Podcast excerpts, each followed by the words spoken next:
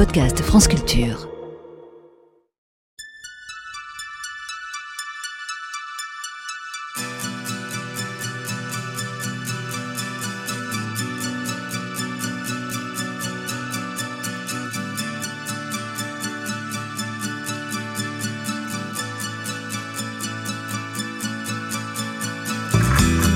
Bibliothécaire, doctorante ou chômeuse, notre invité a eu plusieurs vies avant d'être élu député en 2017.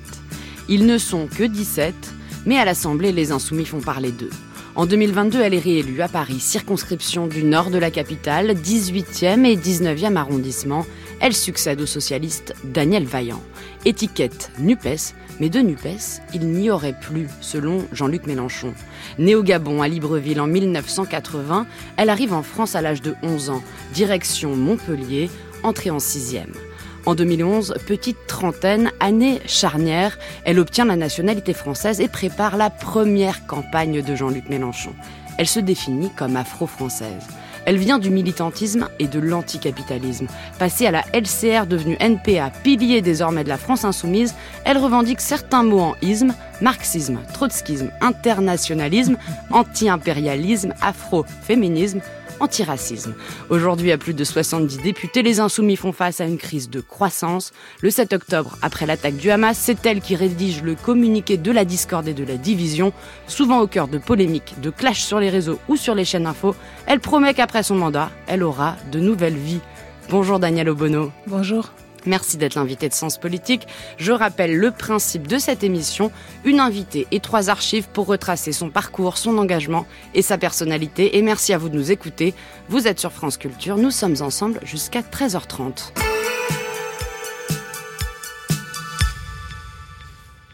À quand remonte votre premier souvenir politique, Daniel Obono?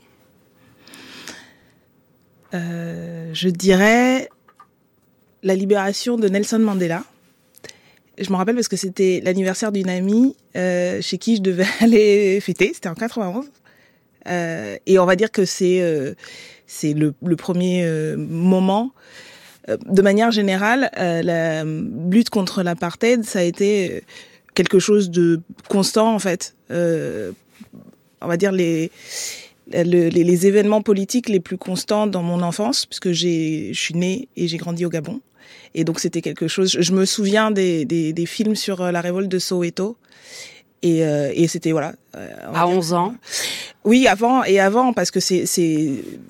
Enfin voilà, je crois que c'est la forme de, de politisation la première en fait que j'ai ressentie dans mon environnement familial sans être politique, sans avoir particulièrement à ce moment-là de de, de militants politiques autour de moi mais c'était quelque chose voilà de très prégnant enfin dans les euh, et je crois que c'était assez euh, général en fait dans les années 90 et euh, à ce moment-là surtout à peu près tout le continent les, les références à l'Afrique du Sud. Donc je, je, dirais que c'est ça qui est la libération de Nelson Mandela vous êtes où? Au Gabon ou en France? oui, au Gabon.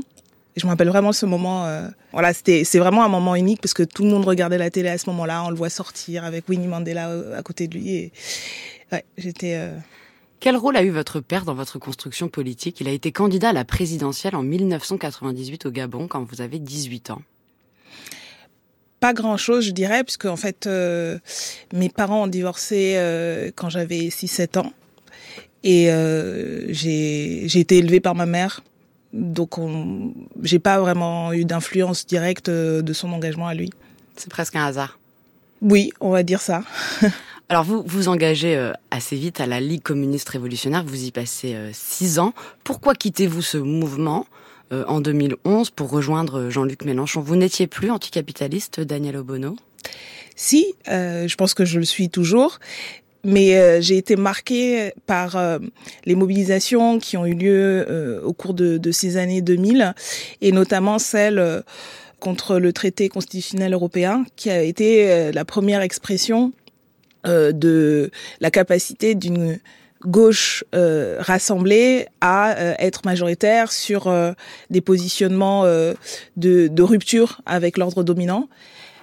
J'étais engagée depuis euh, plusieurs années dans le mouvement altermondialiste et donc ces, ces, problématiques d'internationalisme et de et, euh, et de lutte contre le néolibéralisme était, était très forte dans tous les mouvements auxquels j'ai participé. Et donc, ce moment-là de traduction un peu politique de, de, de ces mouvements, ces mouvements de contestation, pour moi, était marquant. Et c'est à partir de là, notamment, que j'ai commencé à militer au sein de la, la, LCR pour un rapprochement en fait de toutes ces forces-là. Et c'est comme ça que j'en suis arrivée ensuite à, rejoindre euh, le Front de gauche et avec Jean-Luc Mélenchon. Le programme de l'avenir en commun est-il anticapitaliste? Euh, je dirais qu'il porte euh, à une forme d'anticapitalisme, que c'est euh, un programme réformiste radical. Et ce qu'il a de révolutionnaire pour moi, c'est sa dimension écologiste, éco-socialiste même, le fait que c'est quelque chose de structurant, l'idée qu'il faut euh, tout changer pour faire face euh, au, au, changement climatique et aux défis civilisationnels que ça, ça représente, et que pour ça, en fait, voilà, il, va falloir mettre en œuvre euh, des transformations d'ampleur. Euh, donc, euh, donc oui, il y a une, il y a, il y a une part d'anticapitalisme, mais disons que c'est pas le programme révolutionnaire, léniniste euh, de de votre jeunesse, on va dire. Mais ce serait plutôt le programme, pour le coup, le programme transitoire, on va dire, cher à, à Léon Trotsky. Vous vous présentez, vous, comme révolutionnaire, parfois même bolchevique. Mais la révolution, Daniel Obono, ça s'organise ou ça vous tombe dessus? Ah, il faut être prêt quand ça nous tombe dessus. Et donc, euh, faut s'organiser, faut s'organiser avant et s'organiser collectivement, je crois, pour être en capacité de saisir le moment quand il arrive. Et c'est ce qui se passe aujourd'hui à gauche?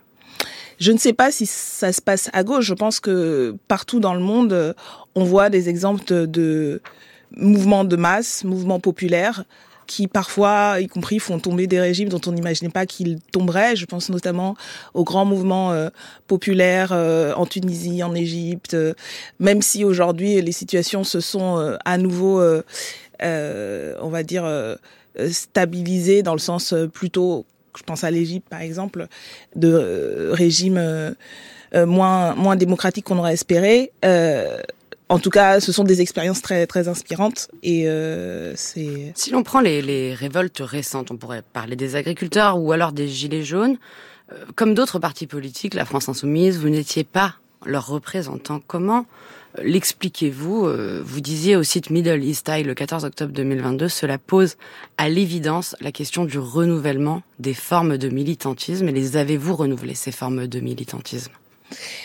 Je crois que, en fait, aujourd'hui, aucun parti politique, euh, aucune euh, sensibilité politique peut prétendre, en fait, comme ça a pu être le cas à une, époque où on avait, euh, il y avait, on va dire, des électorats très stables et très identifiés. Personne ne peut prétendre aujourd'hui avoir, voilà, un électorat pour des décennies. Et en fait, euh, ça correspond à l'état de la société, à l'éclatement des, des, des, catégories euh, sociales, euh, à la diversification des formes de travail. Et en même temps, je crois que vous évoquez la le mouvement des Gilets jaunes, euh, je crois que nous avons été un, un, des, un des mouvements politiques qui euh, a soutenu le, le, mouvement. Euh, tout le monde a soutenu euh, Daniel Obono, mais on peut pas dire que les Français... pas, pas tout le monde, en tout cas au début. Non, et je vrai, mais je veux dire par exemple le RN aussi, d'autres partis politiques soutenaient. Mais je, je ne crois pas que c'est personnes dans la rue, ces, ces mobilisations-là, se revendiquaient, elles, du politique. C'est plus ça qui m'intéresse. Et, et vous, vous disiez à ce moment-là, il faut renouveler le militantisme. Est-ce que vous l'avez renouvelé en quelques années? Est-ce qu'il faut toujours le faire? Oui, je pense qu'il faut le faire justement parce que aujourd'hui, euh, les gens ne s'identifient plus à la politique, aux organisations politiques euh, euh, de la même manière, et par ailleurs à, à toute forme d'organisation collective, même au syndicalisme ou au mouvement associatif. Et donc, il faut que les, les, les formes s'adaptent au mouvement euh, du, de masse, euh, au mouvement populaire. Et c'est pour ça d'ailleurs, moi, je, je que j'ai hum, adhéré au projet de mouvement de la France insoumise. La forme mouvement, je crois qu'elle correspond justement à une période nouvelle euh, où euh, il faut pas des frontières rigides en fait, et, et, et que les gens ils s'identifient moins à l'étiquette qu'au fond de ce qu'on fait et aux actions qu'on mène. Euh, et donc c'est pour ça que je crois que la forme mouvement, elle est adéquate aujourd'hui une dernière question sur ce sujet. Est-ce que ça passe par les urnes, la révolution, Daniel Obono?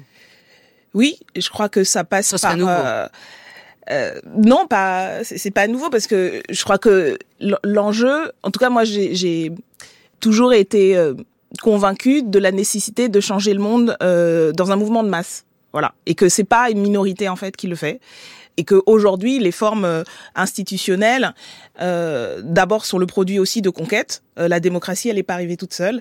Euh, le suffrage universel et, euh, et donc c'est nos acquis aussi démocratiques.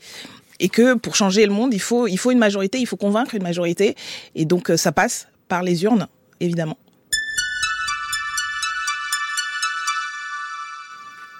Allez, on va parler un petit peu d'actualité. Daniel Obono, dans Sens Politique, le président de la République, Emmanuel Macron, a annoncé qu'un hommage national serait rendu le 7 février pour les 41 morts français dans les attaques du Hamas.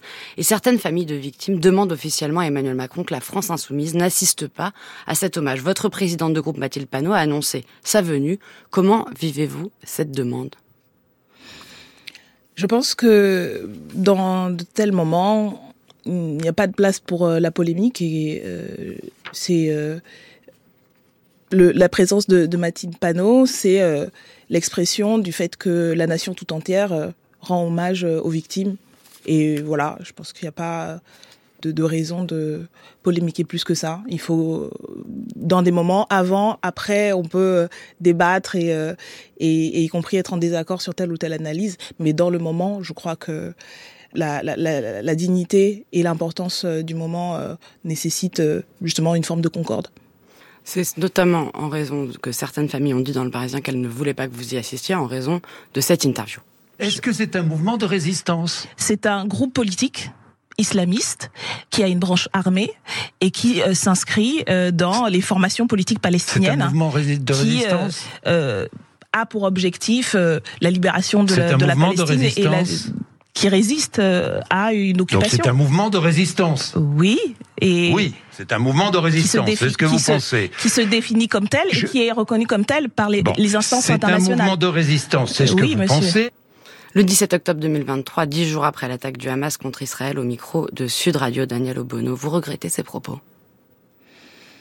Bah, je regrette que c'est euh, donné lieu à euh, une, une, instrumentalisation et une polémique qui n'avait pas lieu d'être certainement, euh, parce que encore une fois, euh, quand on euh, prend la mesure de, de ce qui s'est passé le 7 octobre et de ce qui se passe depuis lors, je crois qu'il faut faire preuve de, de sang-froid et avoir une parole qui appelle à ce que nous on a appelé depuis le début, à ce que cessent les massacres et à ce qu'on on, on arrive à ce qu'il n'y ait plus euh, de morts dans cette dans cette région. Et donc euh, politiquement je crois que l'intérêt du débat n'est pas à euh, trouver la petite phrase ou le petit mot pour euh, euh, disqualifier tel ou tel groupe politique, en l'occurrence la France insoumise, mais débattre du fond, y compris assumer des désaccords sur l'analyse, mais l'enjeu le, l'enjeu je pense encore une fois c'est pas les polémiques politiciennes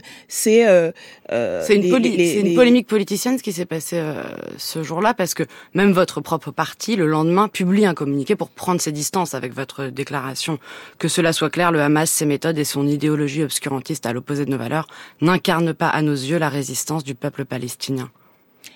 Vous savez que j'ai euh, aussitôt que cette partie de l'interview a été euh, montée en épingle, j'ai moi-même exprimé très clairement euh, nos positions euh, à l'idéologie du Hamas et euh, en rappelant que ce que j'avais dit correspondait non pas à une adhésion mais euh, à une qualification euh, politique euh, dont je ne suis pas la seule à, à, à, à l'avoir faite et que il s'agit pas à nouveau euh, pour ce qui est de la France insoumise collectivement de prise de distance mais simplement de redire ce qui semblait être euh, évident euh, de notre point de vue, mais qu'il a fallu redire puisque euh, mes propos ont été extrapolés et caricaturés de la sorte pour créer cette polémique. Extrapolés, en tout cas, beaucoup, en effet, se sont ont pris énormément leur distance au sein même de la Nupes. Est-ce que vous diriez que après cet événement, il y aura comme un avant et un après euh, ce communiqué du 7 octobre au sein de LFI ou au sein de la NUPES On non. peut prendre par exemple Jérôme Gage, le socialiste, qui a dit « je ne veux plus faire partie de l'intergroupe »,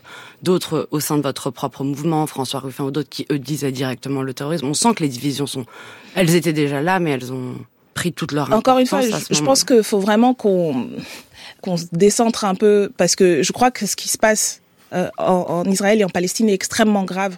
la Cour internationale de justice, il y a quelques jours, a qualifié ce qui se passait comme un risque de génocide. C'est quelque chose de, d'assez monumental.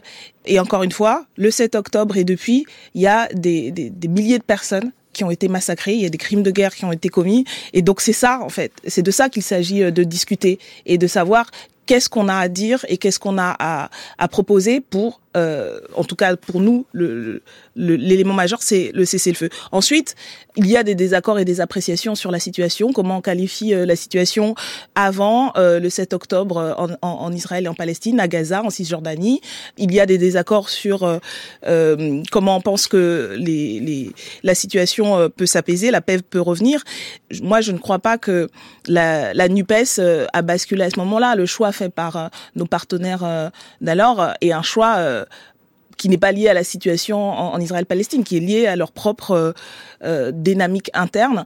Et donc, encore une fois, je crois qu'instrumentaliser cette situation euh, terrible, c'est pas faire de la, de, la bonne politique et c'est surtout pas éclairer intelligemment euh, le débat public.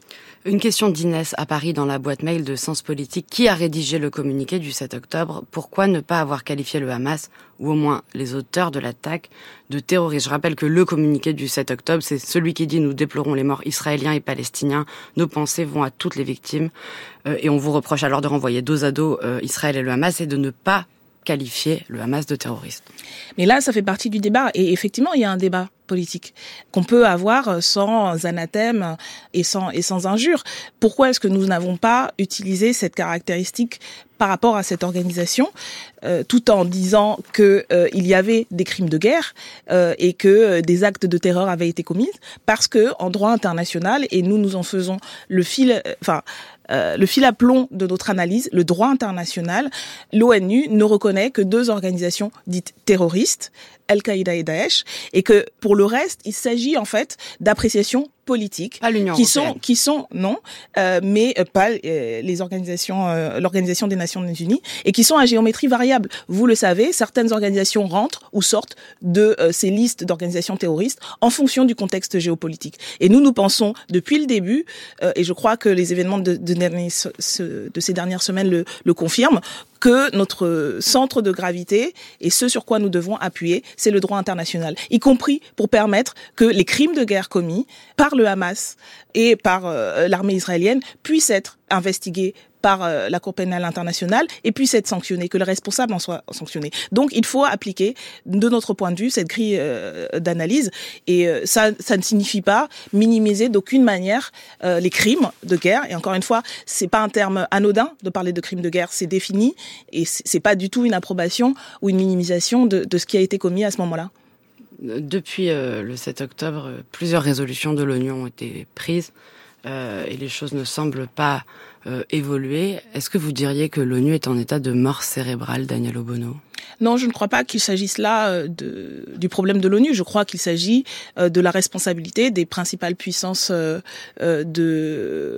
la planète, notamment des États-Unis d'Amérique, qui, depuis ces derniers mois, ont un soutien inconditionnel du gouvernement d'extrême droite israélien extrêmement délétère parce que c'est cela qui permet de ce qui a été caractérisé comme un risque plausible de, de génocide. Donc c'est de ça qu'il s'agit et les, les, résolutions pour le cessez-le-feu, par exemple, ont été empêchées par le veto euh, des, des États-Unis. Et donc, euh, si l'on considère, euh, même si l'on considère qu'Israël a le droit de se défendre, est-ce que se défendre signifie bombarder et tuer plus de aujourd'hui 25 000 personnes, dont 70% de, de femmes et d'enfants, et y compris la question du droit de se défendre se pose en, en, en l'occurrence quand il s'agit d'une situation comme celle qui existe en Israël et en Palestine, c'est-à-dire une, une, situation de colonisation. En droit international, c'est objecté. Euh, je pense notamment à la rapporteure des Nations Unies sur euh, sur euh, sur la Palestine qui objecte que euh, on peut pas appliquer euh, le droit de se défendre à cette situation euh, particulière. Mais quoi qu'il en soit, aucun aucun crime de notre point de vue et pas que du nôtre, aucun crime ne justifie euh, de risquer de commettre un, un, génocide. Et donc, dans tous les cas, il y a une responsabilité extrêmement importante des États-Unis d'Amérique, de l'Union européenne, y compris de la France, vis-à-vis -vis des Nations Unies, à bloquer d'une certaine manière la résolution euh, euh, pacifique de, de, de, du conflit et de la, la, situation actuelle en affichant ce soutien euh, inconditionnel qui permet en fait à ce que ce gouvernement d'extrême droite continue à mener sa guerre contre le peuple palestinien. La France ne voit aucune contradiction entre la lutte contre le terrorisme et la protection des civils dans le strict respect du droit humanitaire. Vous savez qui a dit ça, Daniel Obono? Nicolas de Rivière, ambassadeur de France à l'ONU le 8 décembre. Vous partagez son point de vue? Bah, Je pense que, avant tout, euh, lutter contre le terrorisme, c'est euh, protéger euh, les populations. Et donc, bien sûr qu'il faut pouvoir affronter ce type de, de, de, menaces terroristes. Mais pour nous, la garantie absolue de, de nos sociétés, y compris pour faire face à ce, à ce genre d'événements, c'est les droits fondamentaux et la défense des droits fondamentaux et, euh, et, la défense euh, des, y compris des libertés individuelles. Donc, euh, il ne faut pas qu'il y ait une contradiction, effectivement, et on doit tous être vigilants et vigilantes pour maintenir, maintenir cet équilibre. Vous n'avez donc aucun regret sur ce communiqué du 7 octobre? Vous vous dites pas, on aurait peut-être pu avoir un mot de soutien euh, aussi à la communauté juive, même ici en France. Certains vous ont, vous ont dit que vous manquiez de compassion. Mais vous l'avez, vous avez relu les termes. Oui. N'est-ce pas? Et dans les, termes de, de ce communiqué, euh, nous exprimons. pour savoir si pour vous tout est, vous les, vous les concernez. Non, mais nous, nous, nous, nous, nous avons exprimé euh, justement notre compassion envers toutes les populations en déplorant toutes les morts et euh, nous avons toujours dénoncé la stigmatisation euh, de euh, quelques communautés que ce soit, notamment la communauté euh, juive, et refusons l'amalgame qui est fait et, l'antisémitisme qui en découle de, pointer tel ou tel en fonction de sa culture ou de sa religion juive. donc je pense que nos, propos, peut-être qu'ils sont peu relayés en la matière ou font l'objet, je sais pas, d'amalgame ou, ou autre, mais en tout cas, c'est telle est notre analyse et telle est surtout notre conviction et nous sommes, voilà, nous serons toujours aux côtés euh, de euh, celles et ceux qui euh, seraient victimes de racisme, d'antisémitisme, et, et dénonçons tout cela. Encore une fois, quelle que soit la, la, confession, la culture, la nationalité. Aujourd'hui, je pense que l'enjeu, c'est de se battre pour un cessez-le-feu, pour tout le monde, pour les Israéliens comme pour les Palestiniens. Dernière question sur ce sujet. Après cet entretien à Sud Radio qu'on a entendu, le ministre de l'Intérieur, Gérald Darmanin, a saisi la justice pour apologie du terrorisme. Où en est cette affaire? Ah bah, Il faudra lui poser la question. Vous n'avez rien reçu puisque des plaintes aussi ont été déposées contre appris, vous. Euh, j'ai appris cela euh, comme vous par la presse, mais j'imagine que les journalistes qui ont abondamment relayé cette annonce euh, de Gérald Darmanin ont investigué sur les suites parce que moi je n'en ai aucune nouvelle et et je je je, je pense que c'est euh, encore une fois l'expression de l'instrumentalisation politicienne et médiatique dont le ministre Darmanin est fortement coutumier. Donc une plainte aussi où plusieurs ont été déposées contre vous, d'autres figures de votre mouvement par l'association Jeunesse française juive pour les mêmes raisons. Est-ce que vous l'avez reçu? Non, encore une fois, je pense que si euh, effectivement il y a une plainte, elle va être traitée par euh, par la justice. Je ne connais pas cette organisation, je ne sais pas quel serait le motif, euh, encore une fois, de d'une telle procédure. Et je, je, le redis, dans tout cela, euh, il y a euh, la vie de millions de personnes qui sont euh, en jeu aujourd'hui en, à Gaza. Il y a eu des crimes atroces qui ont été commis. Euh, le 7 octobre et depuis. Et politiquement, je crois que, en tout cas, nous, notre responsabilité, et moi, ma responsabilité en tant que euh, élu, euh, c'est de se battre de toutes ses forces pour que les massacres cessent, pour une paix juste et durable. Et c'est ça ma boussole, en vérité. Et en Israël aussi. mais bien sûr, mais bien sûr, bien évidemment. Vous êtes favorable, vous, à une solution à deux États?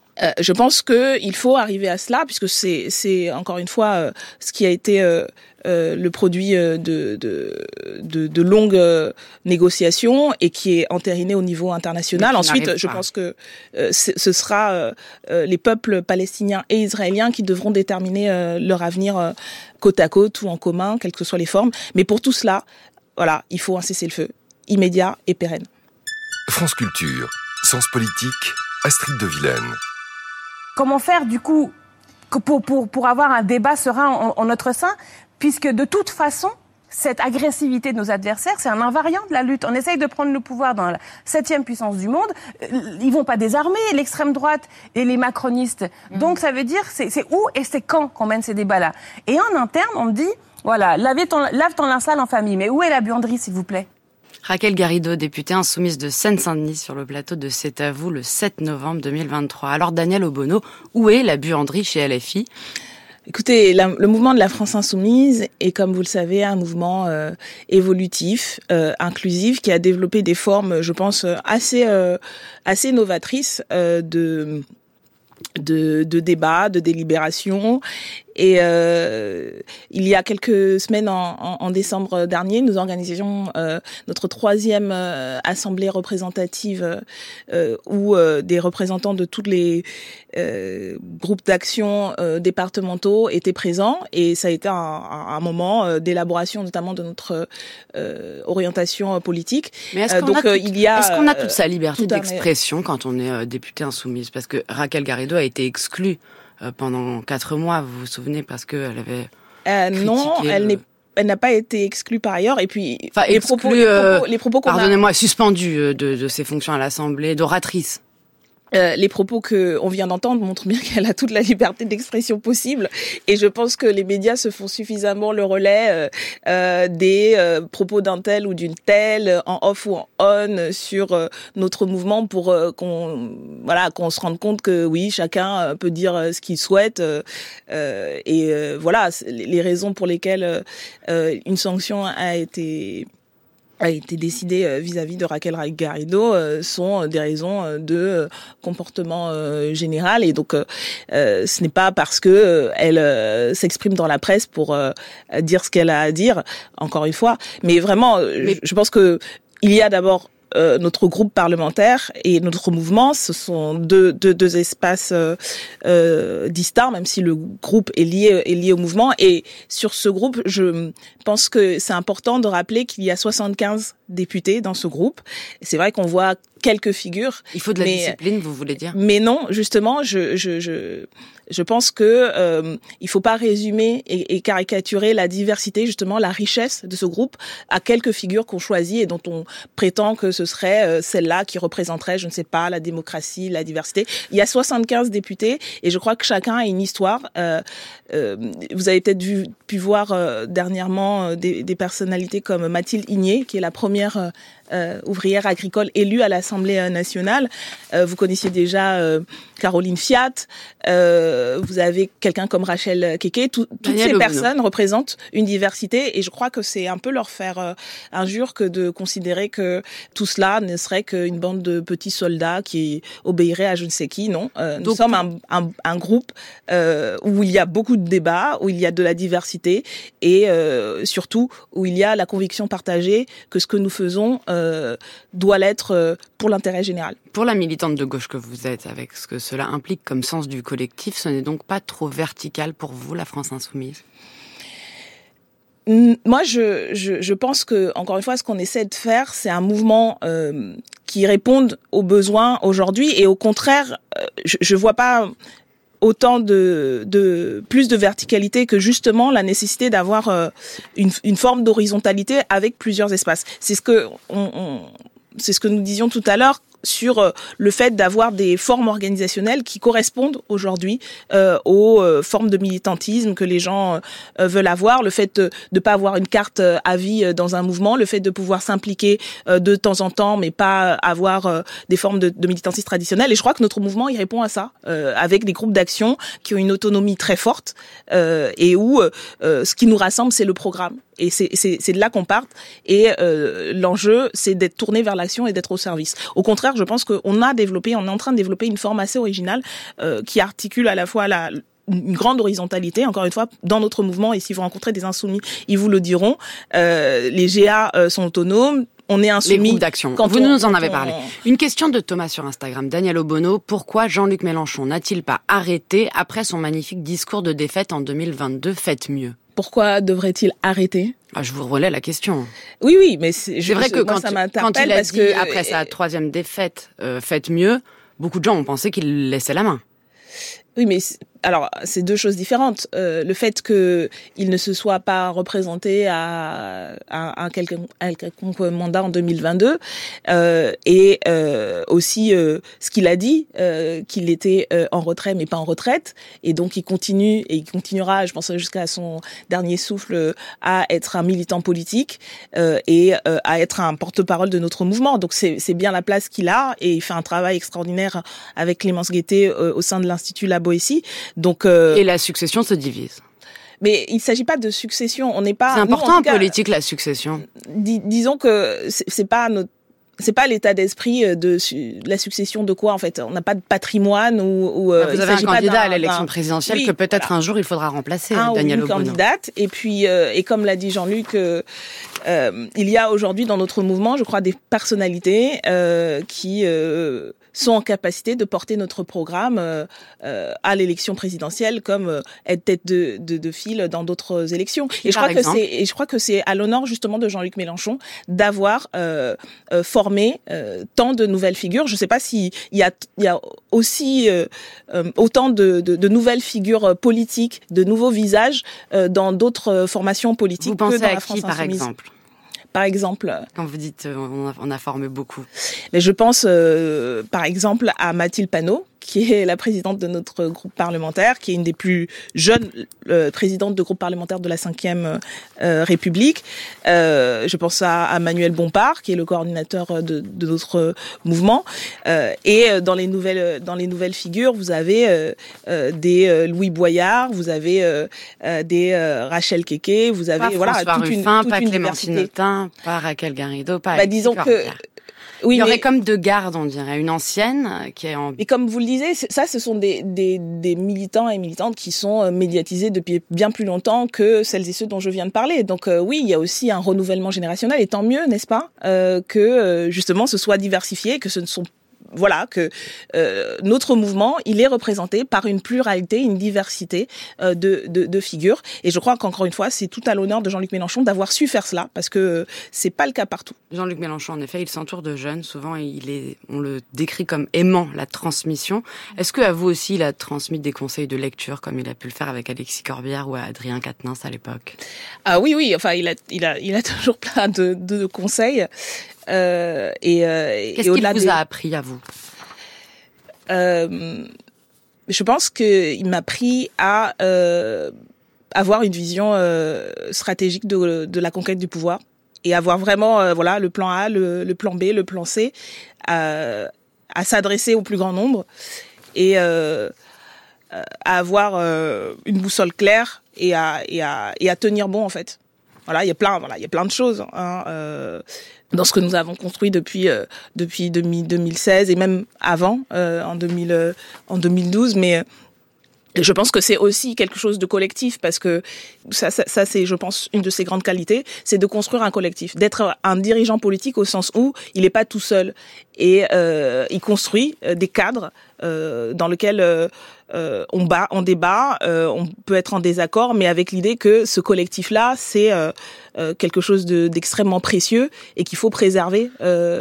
voilà, des en cadres. en 2017, ce... vous disiez à Slate, nous avons de sérieuses divergences, notamment sur la question républicaine. Il défend une ligne très exigeante. Il est plutôt Jaurès, je suis plutôt Angela Davis.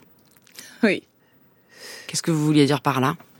Mais qu'on venait de, de, de courants à la fois proches et, assez différents, puisque euh, en termes de formation politique, on partage quand même un certain nombre de références, notamment liées au, trotskisme et à, Trotsky, mais en même temps avec euh, des parcours très différents. Moi, je viens de euh, l'extrême gauche et lui a été au Parti socialiste pendant longtemps et la question, par exemple, de la République est, quelque chose de très structurant euh, dans les dans les mouvements et les courants qu'il a qu'il a construit.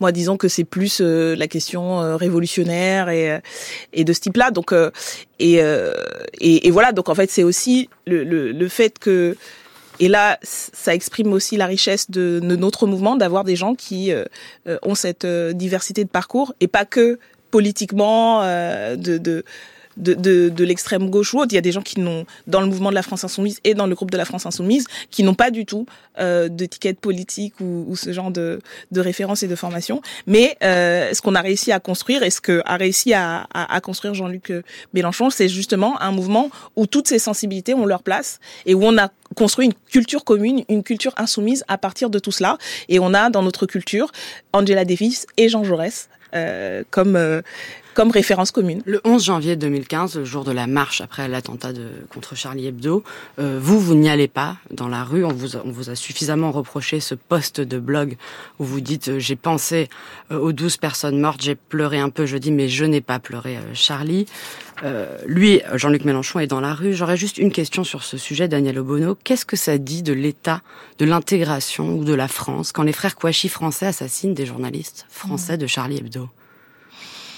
Il y a beaucoup de, de choses qui ont été écrites euh, assez euh, bien plus profondes que ce que je vais pouvoir dire en, cinq minutes ou en deux minutes parce que je pense que c'est c'est encore un grand traumatisme euh, et euh, et ça prend du temps euh, à, à, comprendre ce qui s'est passé, la trajectoire de de deux jeunes, de plusieurs jeunes français qui se retrouvent à, à commettre un attentat et voilà. Ils, il y a, cette histoire-là individuelle, et puis c'est vrai que ça dit aussi de, la, société et d'un échec en fait euh, collectif.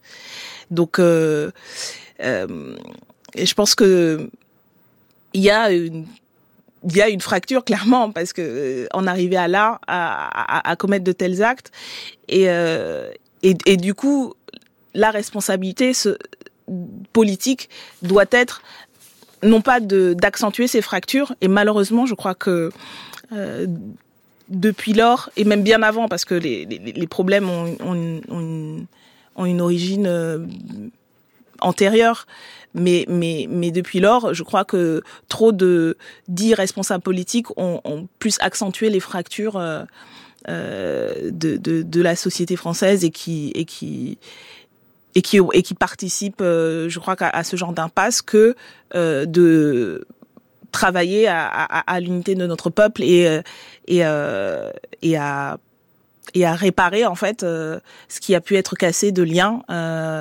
au sein au sein de notre pays, au sein de notre nation.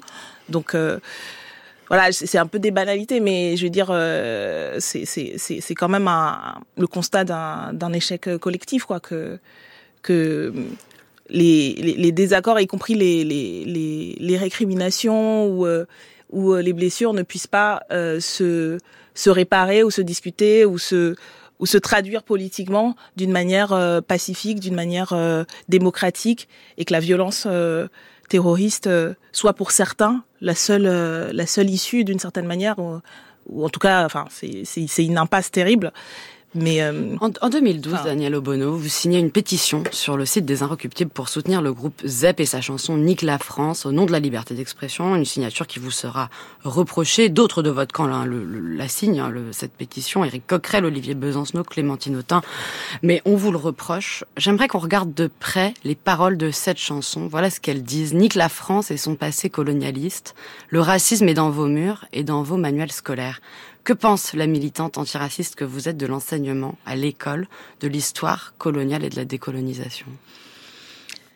Je pense qu'il y a encore beaucoup à faire et qu'il y a la nécessité de, se donner les moyens justement pour, euh, pour euh, faire histoire commune euh, et que nos mémoires individuelles et collectives euh, euh construisent euh, aussi le l'histoire de ce pays. Et que c'est pas que ce soit pas une histoire unilatérale ou avec un narrateur singulier alors que nous sommes les héritiers et les héritières justement de d'histoires d'histoires multiples et, euh, et donc, euh, nous, nous, nous, nous, défendons justement euh, le fait que euh, la formation des enseignants et les programmes scolaires euh, intègrent beaucoup plus justement la, la diversité et la, la, pluralité de et la richesse surtout euh, de, de notre histoire commune.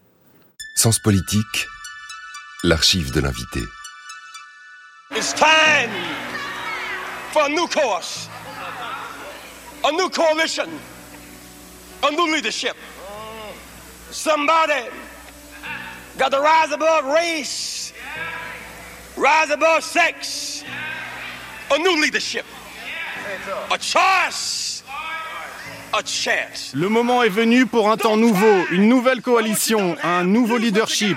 Quelqu'un doit s'élever au-dessus de la race, au-dessus du sexe, donner un nouveau cap, un choix, une chance. Ne pleure pas sur ce que tu n'as pas, utilise ce que tu as. Reagan a gagné la dernière fois, pas par son génie. Reagan a gagné pendant que nous dormions. Il a gagné en jouant sur le désespoir. Il a gagné en jouant sur la fracture de notre coalition. Il a gagné en jouant sur la division raciale. Il a gagné par défaut. Un extrait du discours de Jesse Jackson, militant des droits civiques pendant la campagne des primaires démocrates en vue de la présidentielle le 16 janvier 1984. Pourquoi cet extrait, Daniel Obono?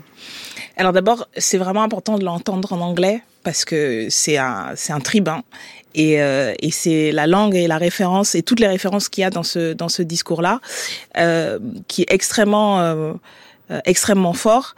Moi, je l'ai choisi parce que Jesse Jackson, c'est pas la figure la plus radicale du mouvement des droits civiques ou, du Parti démocrate aujourd'hui, mais euh, en 1984, il est candidat pour être euh, euh, à la primaire démocrate et euh, il essaie de construire une espèce de coalition arc-en-ciel.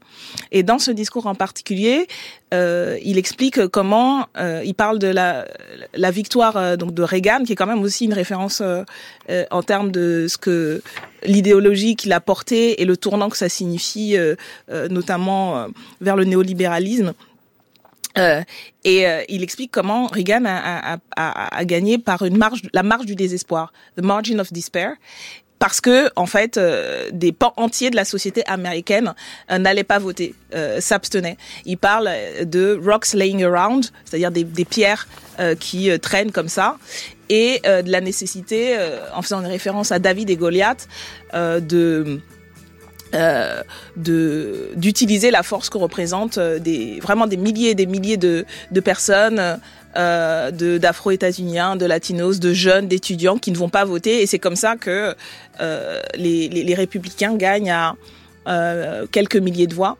Et, euh, et elle est très voilà très très inspirante euh, euh, mais c'est vrai que l'effet est d'autant plus fort qu'on l'entend en anglais parce qu'il parle de voilà take up your slingshot take mais up your rock. Il nous fallait la traduction pour voilà. nos auditeurs et, et auditrices. Merci Daniel Obono d'avoir été l'invité de Sens Politique. Merci à toute l'équipe à la préparation Anne-Claire Bazin à la réalisation Péré Legrain à la technique Marie-Claire Oumabadi à la vidéo Félix Delacour. Vous pouvez réécouter cette émission sur l'application Radio France et sur franceculture.fr merci de nous avoir suivis et à la semaine prochaine.